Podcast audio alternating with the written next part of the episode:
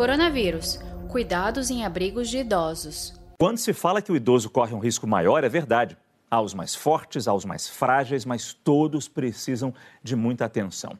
Sobre o cuidado do atendimento aos idosos neste momento, a gente conversa agora com o geriatra Edgar Nunes de Moraes, coordenador do Centro do Idoso do Hospital das Clínicas da Universidade Federal de Minas Gerais. Doutor Edgar, bom dia, muito obrigado pela sua participação aqui no nosso programa. A gente começa falando dessa questão que nós mostramos lá na Paraíba, mas que aconteceu em outros locais já.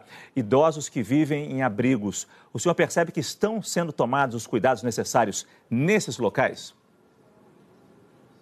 É, bom dia, Márcio. Realmente, a, a, as instituições de longa permanência para idosos, conhecido como asilos, eles é, reúnem todas as condições para aquilo que a gente chama de tempestade perfeita.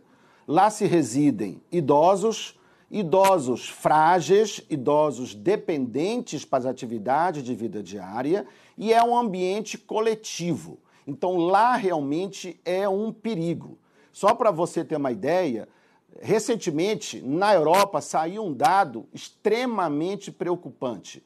Mais de 50% dos óbitos ocorreram em instituições de longa permanência. Então, essa é a maior preocupação que a gente tem hoje, porque essa é a população de maior risco existe uma certa divergência nessa de resposta na pergunta que eu vou fazer agora, mas o senhor, o senhor defende que o idoso, assim que apresenta o primeiro sintoma de gripe, sem nem saber se é Covid ou não, o nariz começou a escorrer, começou a tossir, o senhor defende que esse idoso seja separado dos outros, seja retirado dessa instituição de longa permanência e vá para um, para um hospital, vá para outro local? Qual a política a ser, a ser, a ser feita nesse momento?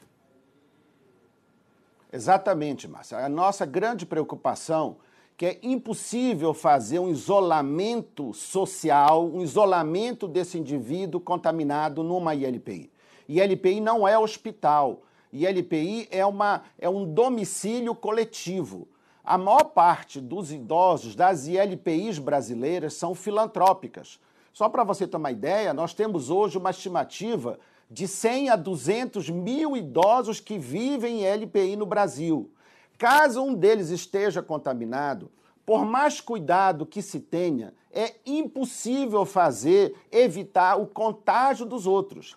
Daí a nossa defesa é, de que, diferentemente do que o protocolo do Ministério da Saúde é, recomenda, no caso das ILPIs, ao primeiro sinal de suspeita, ao primeiro sintoma de síndrome gripal, esse idoso deveria ser encaminhado para outra unidade de saúde, não só para se cuidar, mas para evitar o contágio dos outros idosos nessas ILPIs. Isso é fundamental, senão pode ocorrer no Brasil o que está ocorrendo no mundo inteiro. A ILPI que aí, aí fora se chama nursing home, ou seja, são clínicas para idosos, são os lugares onde você tem tudo para acontecer uma alta mortalidade. E o Brasil está tendo algo muito positivo. O Brasil está tendo tempo para se preparar para aquilo que está acontecendo, é utilizando como exemplos o que aconteceu na China e na Europa. Então eu tenho certeza que se a gente continuar tomando essas atitudes corretas, o Brasil vai ser um exemplo para o mundo. Saiba mais em g1.com.br/barra coronavírus.